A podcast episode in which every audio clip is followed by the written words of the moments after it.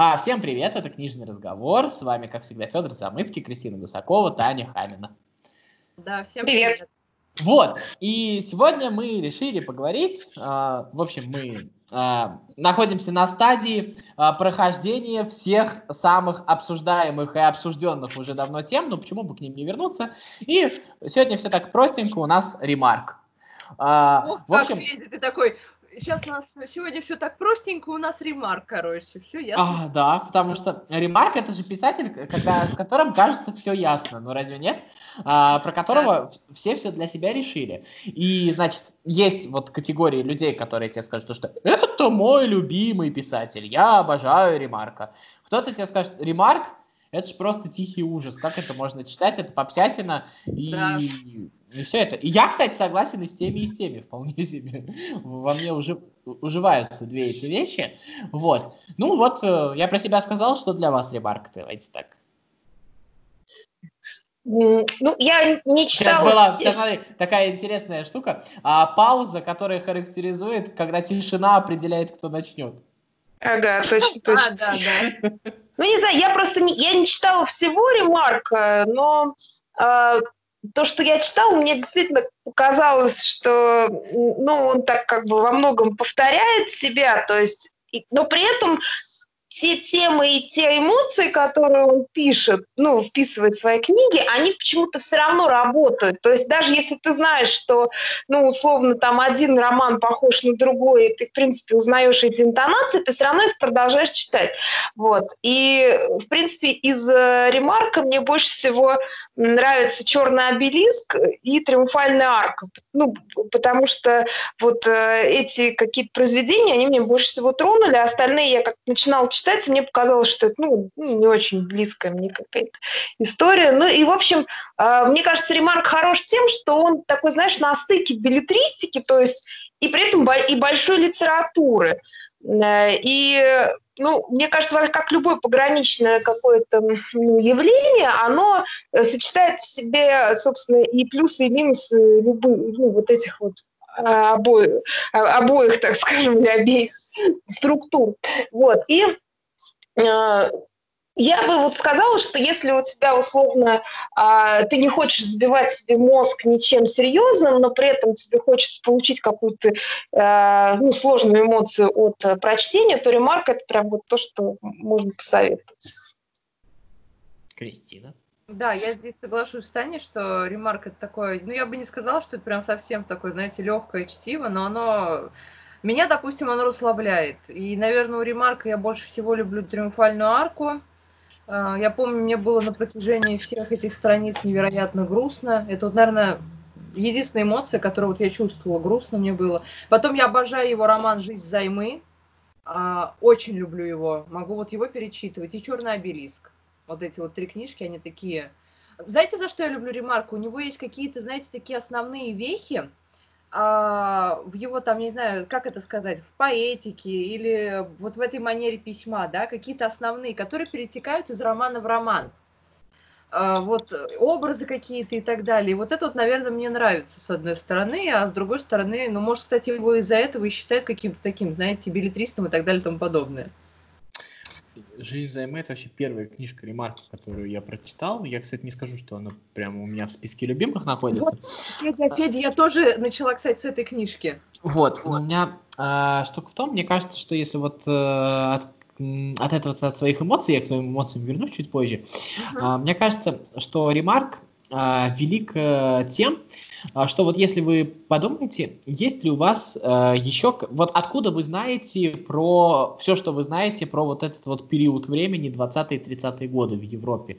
По сути, э, я не знаю, вот в моем случае большинство моих знаний об этом времени это ремарк. То есть вот так получилось, то, что что бы я там не читал, какую-то документальную прозу, еще что-то такое, э, основные вот эмоциональные, так скажем, ощущения от этого времени, это безусловно ремарк. И ремарк э, потрясающее отражение этой эпохи успехи. И несмотря на какую-то свою а, внешнюю вот эту, внешнее вот это сходство с билетристикой, так скажем, внешнюю свою простоту, а, а может быть и эпоха была такая, я не знаю, может быть ее и нужно было так карикатурно писать, я не исключаю этого.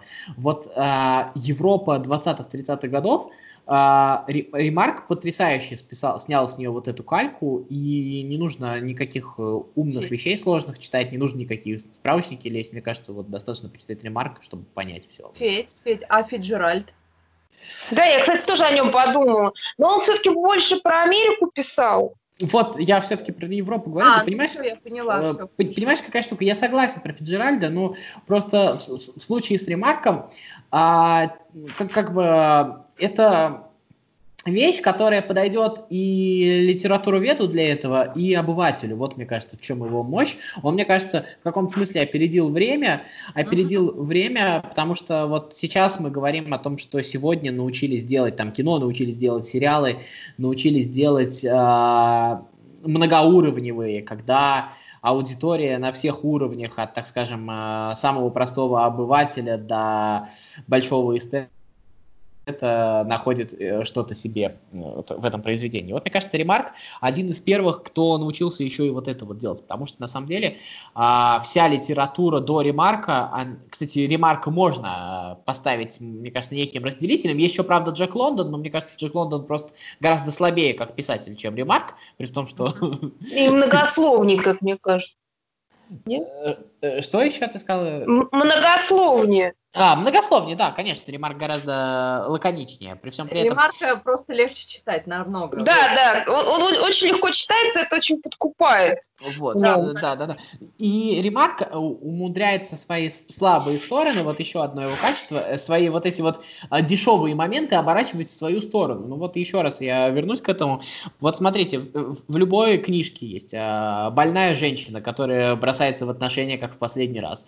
В любой книжке есть красивая спортивная машина. В любой книжке есть а, Кальвадос, да, вот тот самый. В любой книжке есть а, рассуждающая, философствующая о жизни проститутка. Это же полный набор просто билетристического романа. Сегодня мы бы сказали Дарья Донцова, фыркали бы и там еще как-нибудь к этому относились бы и снобили. Но при всем при этом мы все как бы считаем что у каждого из нас есть какой-то вкус, мы там читали разные книги, но мы все а, отзываемся о ремарке положительно. И мне кажется, вот это вообще главный тезис нашего подкаста, почему вообще так происходит. Мне кажется, вот об этом стоит поговорить и стоит вообще подумать. Согласна. А, при том, что мне кажется, что на, на ремарка у нас в, в России, ну, скорее даже в СССР была определенная мода, и поэтому его принято было читать. То есть он был такой разрешенный писатель из э, иностранцев, да, то есть он там был против Германии, то есть какая-то вот такая, у него ореол был такого, ну, как бы нашего писателя. И ну, ну, я тебе скажу то, что на самом деле именно с ремарка вот нашего писателя а, я заметил одну особенность, конечно, советской литературы, когда читателю сначала нужно на 10 страниц рассказать, как понимать книгу, а то вдруг он сам это не сумеет сделать. Вот это вот а, ну то есть ты имеешь в виду вот эти, кстати. Я, кстати, вспоминаю, действительно, во всех советских изданиях было предисловие обязательно. Вот это вот, да. вот это вот ужасное, где тебе рассказывают, что на самом деле это социалистический взгляд на вещи, ну да, социалистический взгляд со спортивными машинами, безусловно он очень социалистический, но нужно было рассказать, потому что вдруг человек, как, как, как бы он же не самостоятельный, он может э, вдруг не то понять. Конечно, Ремарк а, проповедовал э, коммунизм и социализм во всех его проявлениях, это сто процентов. Ну и, и сейчас, кстати, вот я к чему все э, вела свой спич, потому что мне кажется, что сейчас он немножко такой подзабытый писатель, вам не кажется? Не, ну, безусловно, безусловно, подзабытый. Я с этим, кстати, согласен, потому что а, в массах я не думаю, что он уже воспринимается. Во-вторых, а, мне кажется, Подождите, как раз... Можно вопрос? Что? А давай, давай. Забытый. Ну, мне кажется, что ремарка, те, кто не прочитал вот сейчас, уже вряд ли станут читать. Вот, мне кажется, в каком смысле. Mm-hmm. Он, он либо попал раньше, либо не попал вообще уже. И мне кажется, сегодня, чтобы вот кто-то зацепился за ремарка, а, мне кажется, это маловероятно. Ну, естественно, есть какие-то исключения, но в целом. Ну, просто я думаю, что какая-то есть литературная мода, это понятно, и он, э, его вот мода на него вот уже там лет 30 назад, как, наверное, прошла. Ну, слушай, а потом, знаешь... Мне кажется, это еще, знаешь, с чем связано? Потому что мода на красивые тачки, она в каком-то смысле тоже прошла. Вот если ты посмотришь... Да ладно. Ну, э, не, в целом, в, в целом, конечно, сегодня, ну, на определенном уровне, так скажем, а, мода на красивые тачки, и это уже, ну, не то, что делает тебя красавчик. Сегодня... Слушай, мне кажется, что, э, э, возможно, ты прав, но мне кажется, что гораздо большим антитрендом, который, собственно, отпугивает от ремарка, это как раз больная женщина.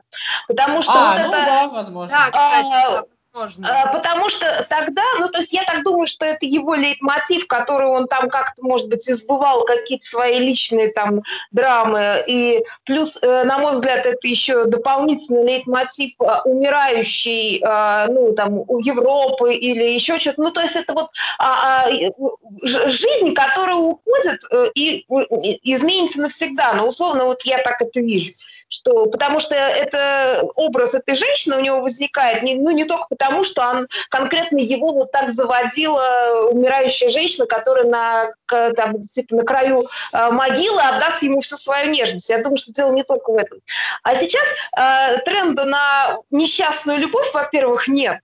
И, и, и нету тренда на э, страдания как таковое. То есть э, сейчас вот опять же я смотрю, что читает там молодежь. Или, например, тут я, я, собственно, ремарка помню, я всего его перечитала именно в юности. Там мне было лет 15, там 14. Вот. И я вот это вот зачитывалась, но тогда не было такого огромного пула какой-то вот э, подобной литературы, чтобы вот, э, с, ну, как бы развить у подростка некую чувственность, да, некое какое-то э, а, ну, то есть понятие о любви, а, о каких-то вот, ну, как, как о взаимоотношениях, то сейчас этого вагон. И мне кажется, что ремарк в этом смысле стоит как-то так, ну, ну не слишком э, хорошо в плане того, что э, современные люди такие, знаешь, рассчитанные на ЗОЖ, они как-то не очень воспринимают любовь к туберкулезнице и к львадосу. Ну, я согласен. Единственное, то, что, ну, мне кажется, не совсем есть противоречие, просто дополняю. А, больная женщина, это, мне кажется, еще история про то, что просто может больше себе позволить, потому что, в принципе, уже нечего терять. Все, что можно, все, что было потеряно. Так же, как и больная Европа. И, в принципе, а, во всей этой истории все, что и остается, только наслаждаться вот этими последними мгновениями. Потому Знаете, что, на самом деле... На, потому что, на самом деле, мы все умрем. Давай говори. Знаете еще, что я стала замечать? Вот иногда, допустим, слышишь такие вещи, что вот у Ремарка больная женщина, да, и как бы обязательно в эту больную женщину там влюбляется какой-нибудь здоровый мужчина, да?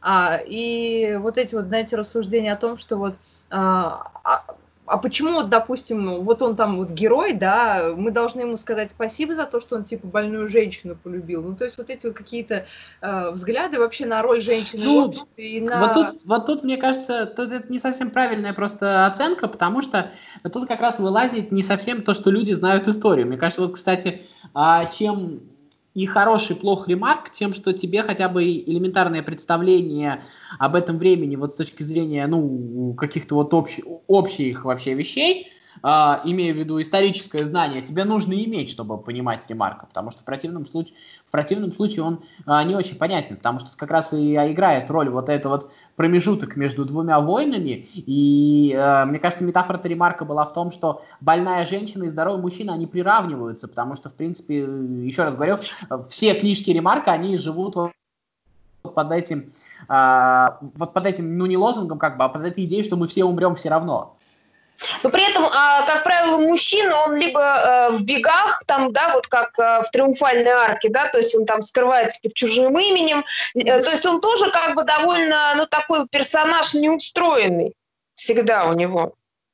Ну, так, да, да, да. Да, да, да, конечно, конечно. Ну, а там, понимаешь, там все не устроены. Там вот и получается это так, то, что там э, все не устроены. Это время такое. Вот еще раз, он пишет про время, он пишет не про конкретных людей. Вот а, мне кажется, а, современная литература, если уж почему сегодня ремарк не воспринимается, это потому что а, современная литература, это потому что как это так, а, современный герой – это герой, которого не поняло общество, которое самодовольное, а вот он один знает, как, как везде всем плохо, а они вот все живут хорошо и не понимают вообще то, что понимает он. А как раз вот ремарк это про то, что то, что всем плохо, то, что все на грани на этой. То есть у ремарка вокруг вот этих вот несчастных героев все остальные это тоже в такой же ситуации находятся. Вот вспомните ту же самую жизнь взаймы. И мне кажется, вот эта вот метафора э, планеты как одной большой больницы, где в принципе все с, с известным исходом находится, угу. она достаточно жизнеспособна на тот момент. Согласна. Да. Вот. Мне еще, знаете, мне нравится в ремарке а, тот момент, что вот я бы эти вещи, наверное, бы ну, не простил бы ни одному писателю. То есть я бы не стал читать, я бы, наверное, бы сказал, что это плохо, но почему-то у него получается меня в этом убедить. Вот совершенно такая а, пафосная вещь, как «Три товарища», да, с одной стороны, кажется. Ну вот, ну, ну серьезно, ну написал роман про мужскую дружбу. Какая, какая жуть, в каких тонах? Просто капец, как вообще замечательно. Ну, ты вот читаешь, и ты понимаешь, что ты этому веришь, ты понимаешь, что это капец как круто, ты понимаешь то, что ты этому завидуешь, несмотря ни на что. Вот, и вот это вот умение убедить в простых вещах, которые тебе кажутся, ну так скажем, какими-то слюнями в любой другой книжке, а у него они э, внешне выглядят слюняво, а по факту получаются убедительными. Вот как это так, я не знаю. Не знаю, я «Три товарища» не читала именно потому, что меня отпугивала вот эта, ну, такая какая-то в лоб подача вот э, этой дружбы. То есть я когда читала аннотации, вообще, то есть я думаю, нет, что-то мне кажется, что это будет так вот, я про это меня говорю, но при всем при этом, да.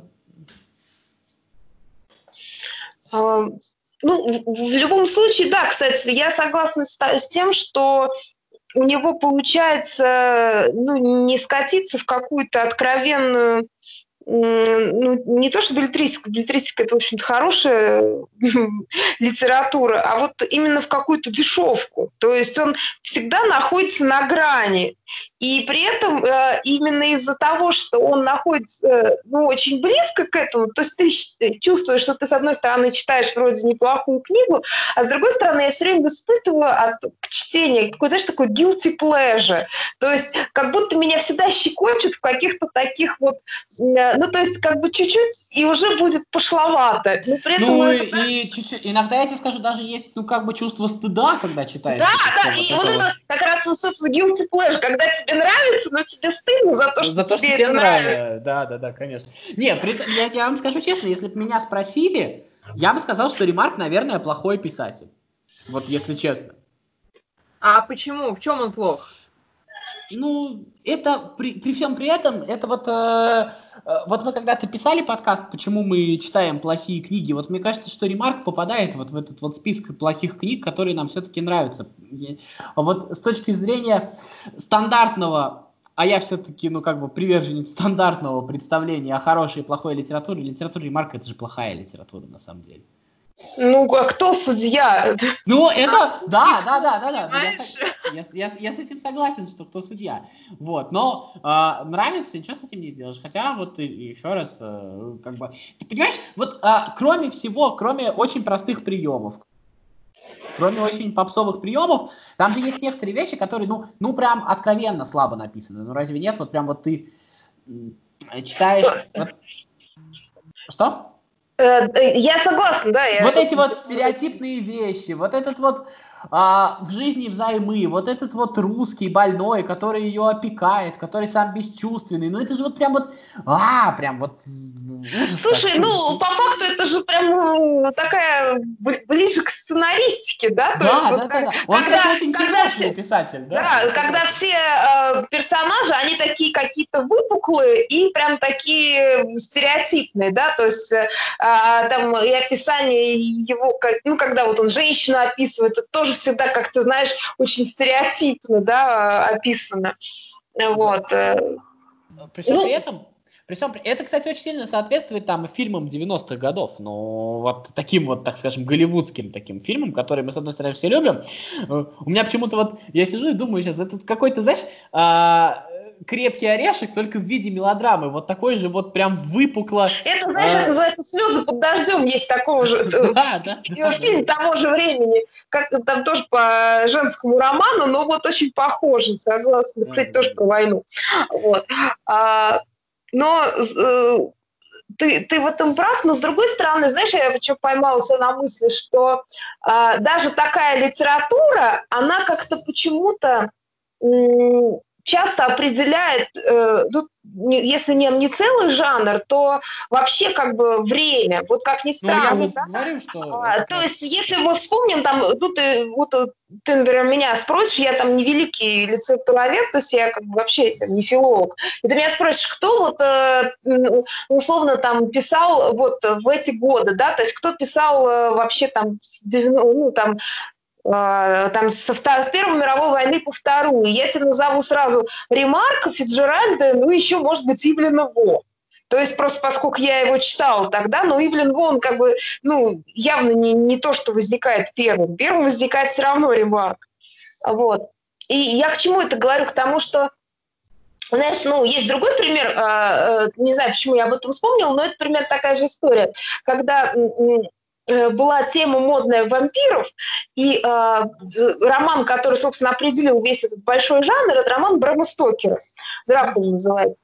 И я помню, что мне казалось, вот я не читала еще этот роман, но, мне, но поскольку тема уже была заявлена, она была модная, там были фильмы, мне казалось, что надо вот найти эту книгу, и, вот, в общем, там, наверное, я прильну вот к чему-то вот большому, интересному, то есть, ну, откуда все и, э, и пошла там земля русская, ну, понятное дело, да, что там вот эта вот вампирская тема.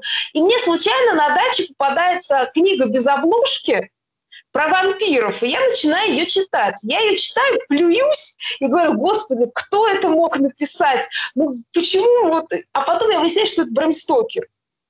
Вот. То есть, э, как бы это и есть та первооснова, на которой выросло потом все. Ну, понятное дело, что мне там было э, там 18 лет, и я, в общем, наверное, не была большим, там, не знаю, знатоком литературы, но я имею в виду, что, э, как правило, то, что вот действительно э, э, порождает какое-то явление или описывает его, оно достаточно простое и топорное.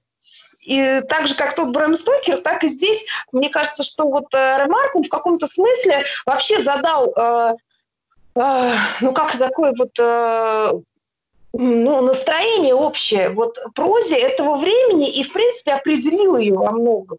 Мне кажется, из него уже потом многие стали расти, и там все эти там битники, и вся вот эта вот история, разве нет? Ну, возможно. Мне еще кажется, знаешь, какая история есть? Мне еще кажется, что а вся литература, она все-таки требует от э, человека, от человеческих отношений гораздо большего. И слишком, мне кажется, э, в целом литературе свойственно э, присваивать много каких-то вещей, которых не существует в реальной жизни. И если мы там возьмем всю классику, то она очень сильно нагружена какими-то дополнительными моральными, философскими вопросами, которых, может быть, в жизни действительно существует гораздо меньше. И ремарк может быть прекрасен, потому что он все это очистил, а, и сумел очистить при этом, ну, наверное, а, сохранив интерес. Вот это вот, э, это как тебе сказать, это как, а, в принципе, вот, э, ну, как бы, вот есть э, такое литературное понятие слова сердце, а есть медицинское. Вот угу. а, мне кажется, что Ремарк вот с медицинской точки зрения немножко показал человеческие отношения, а, в том числе и любовь, кстати говоря, которая у Ремарка совершенно прекрасна, но при этом под, под каким-то таким медицинским углом это очень интересно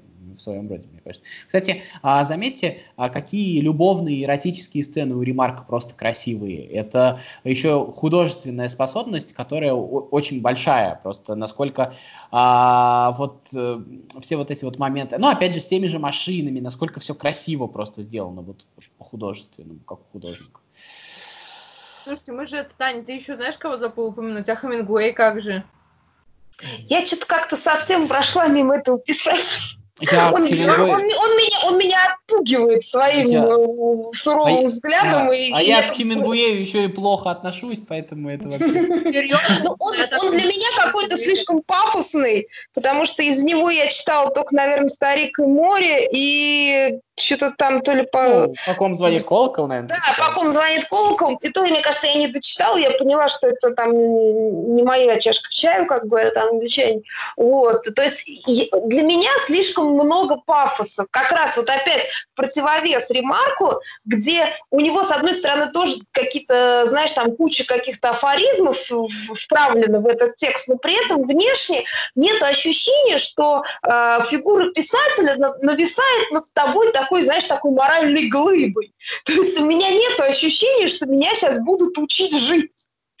Вот. Ну, И это для меня ценно проучить жизнь, мне кажется, там прекрасен вот этот образ проститутки в романах во всех, потому что, а, потому что это в каком-то смысле, да, женщина, которая дарит удовольствие, и вот эти вот удовольствия в какой-то момент оказываются важнее всего. И, может быть, такие удовольствия, они на определенном этапе оказываются самые ценные, а не вот этот вот экзистенциальный поиск.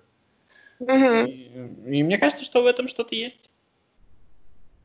Ну, в любом случае, опять же, э, если мы говорим о том, что это такая предвоенная, послевоенная литература, то как бы войны это по факту, э, ну, в каком-то смысле они э, снимают, ну, весь налет там э, цивилизации, с людей, да, условно, да, то есть они обнажают то, что вот, собственно, в основе лежит, и он, мне кажется, поэтому в том числе писал именно так просто и, так, и о таких вещах.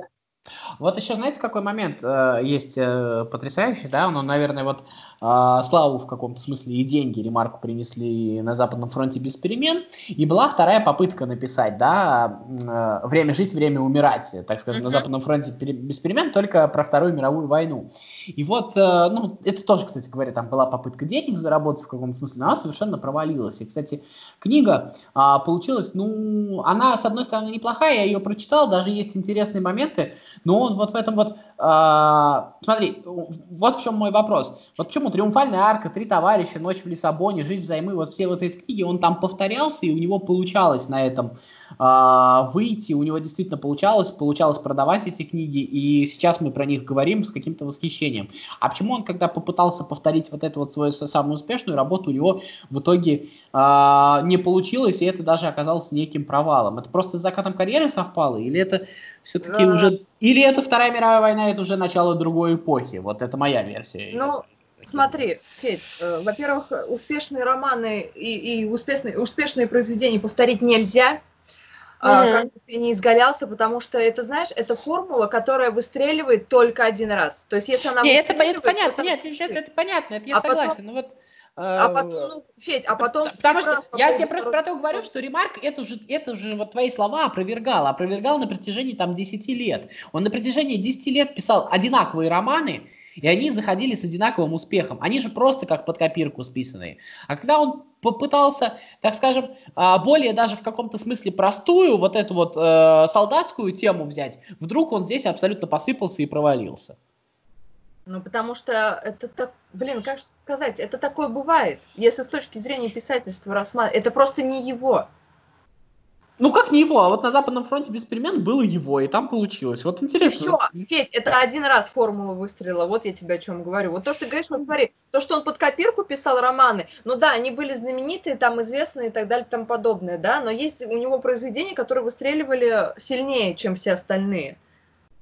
Один раз вот. получилось, не факт, что получится второй а, раз. Хотя, кстати, это потрясающая вещь, то, что, да, вот с одной стороны, можно сказать то, что вот э, просто чуть-чуть старше стал, да, там, потерял э, вкус, но при этом же есть вот это вот, э, она где-то искра, а где-то искра жизни переводится, там есть два издания uh-huh, русских, uh-huh. вот про концлагерь, да, там, где нет имен, где есть только цифры. И вот там получилось тоже вот потрясающая история. Там, кстати, есть история про сестру, да, у него, которая э, оказалась там одна из героинь, э, вроде как бы соответствует ее, э, его сестре. Вот. И вот э, я все равно, я вот, честно говоря, не могу себе ответить, потому что э, понятно, что, наверное, мне кажется, вот моя версия, с одной стороны, Вторая мировая война это все-таки начало новой эпохи, и в ней ремарк уже устарел. Вот это э, все-таки как раз на, триумфа... на ночи в Лиссабоне, грубо говоря, та эпоха э, носителем, который он был и который он олицетворял, можно сказать, своими книгами, она закончилась. Началась новая эпоха, и, может быть, в этом смысле он в нее не попал. Вот. И вторая, вторая вещь, которая а, мне кажется, ну, это в каком-то смысле такое наказание в каком-то смысле, что ли. По сути дела, самое последнее произведение и а, самое неудачное, а, потому что, ну, нельзя ну, настолько... Слушай, она не была самым, самым последним. Между прочим, он «Черный обелиск. Жизнь взаймы» написал уже после Разве «Жизнь я, я, я, он, я, а, ну, я просто сейчас открыл Википедию, чтобы просто проверить себя из-за того, что а, ты вот говоришь, что он написал его в, в, в конце жизни, но на самом деле получается, что это просто был а, роман в середине его а, вот, библиографии, потому что он после этого еще написал «Жизнь взаймы» и «Черный обелиск» «Ночь в Лиссабоне» и «Тени в раю». То есть это были, то есть время время жить и время убирать, это 54 год. Возможно, он не, у него не получилось это э, описать именно потому, что он не дал себе время отрефлексировать это. Плюс ну, к тому, что он... А может быть, просто действительно это была не его тема, потому что его тема – это э, спортивные тачки и больные красотки. Может быть, здесь ему именно вот э, с этим получилось э, больше как-то... Но, но по молодости получилось. По молодости с этой темой получилось.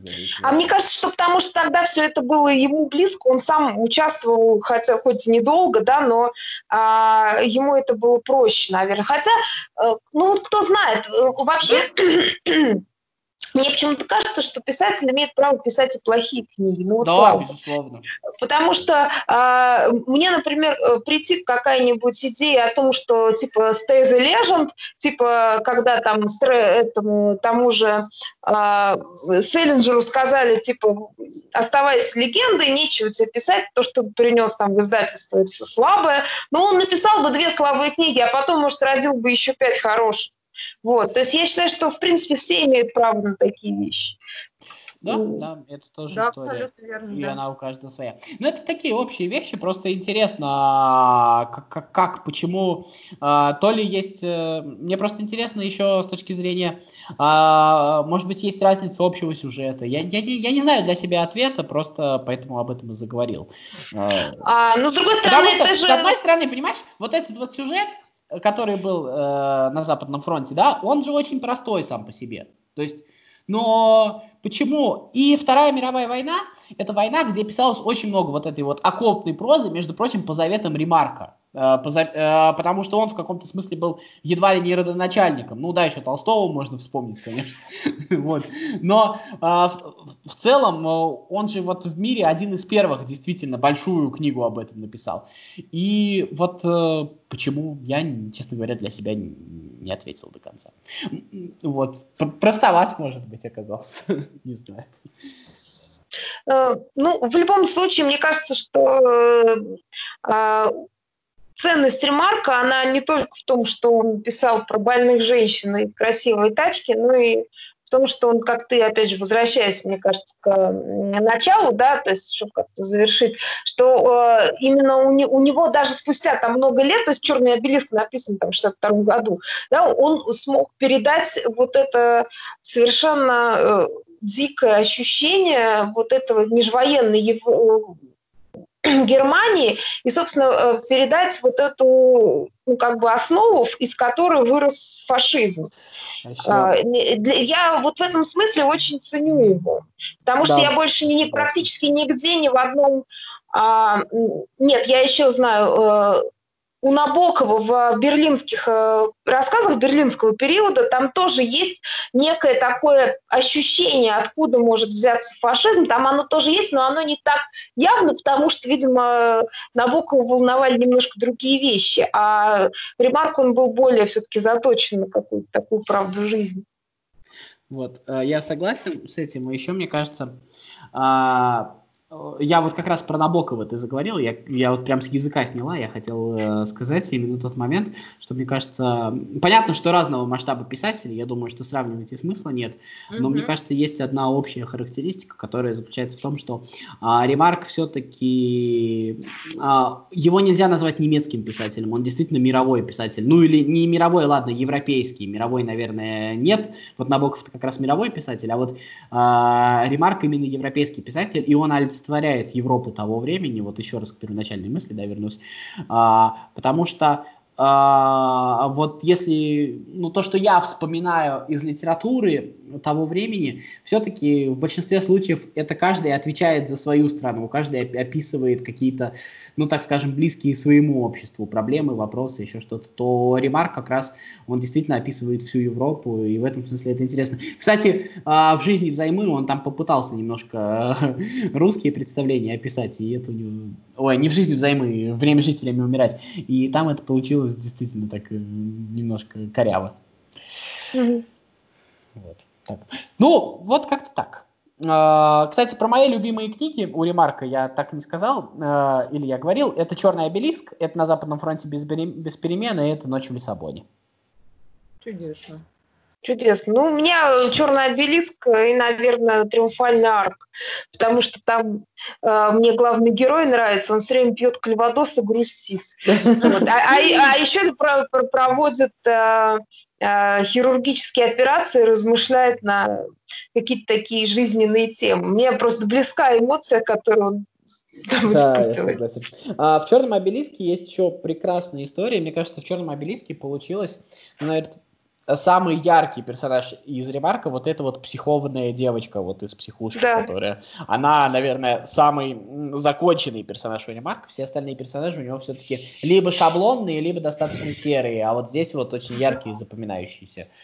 Э, и вот вплоть до одежды, вот это вот желтое платье, там, если помните, то есть оно вот настолько все было гармонично, настолько сильно, я думаю, что это прям было очень хорошо. Угу. Согласна. Ну что, будем завершать. Э, ремарку жить. Кристин, э, ремарка надо э, в какие-нибудь да, литературные конечно, коллекции? Его надо изучать? Ну, я не знаю по поводу того, что его надо изучать или нет. Я вообще, кстати, противник того, чтобы некоторых писателей разбирали по кускам, а, и хоть нас и заставляют это делать. Вот, и, ну, Ремарка надо читать, потому что, даже хотя потому, что он часть потерянного поколения писателей, как однажды сказала Гертруда Стайн, наравне с Хемингуэем и с Фиджеральдом. Так что, безусловно, надо читать Ремарка. Нет. Я с этим полностью согласен. А, с вами были Кристина Гусакова, Таня Хамина и Федор Замыцкий. Всем пока. Пока-пока.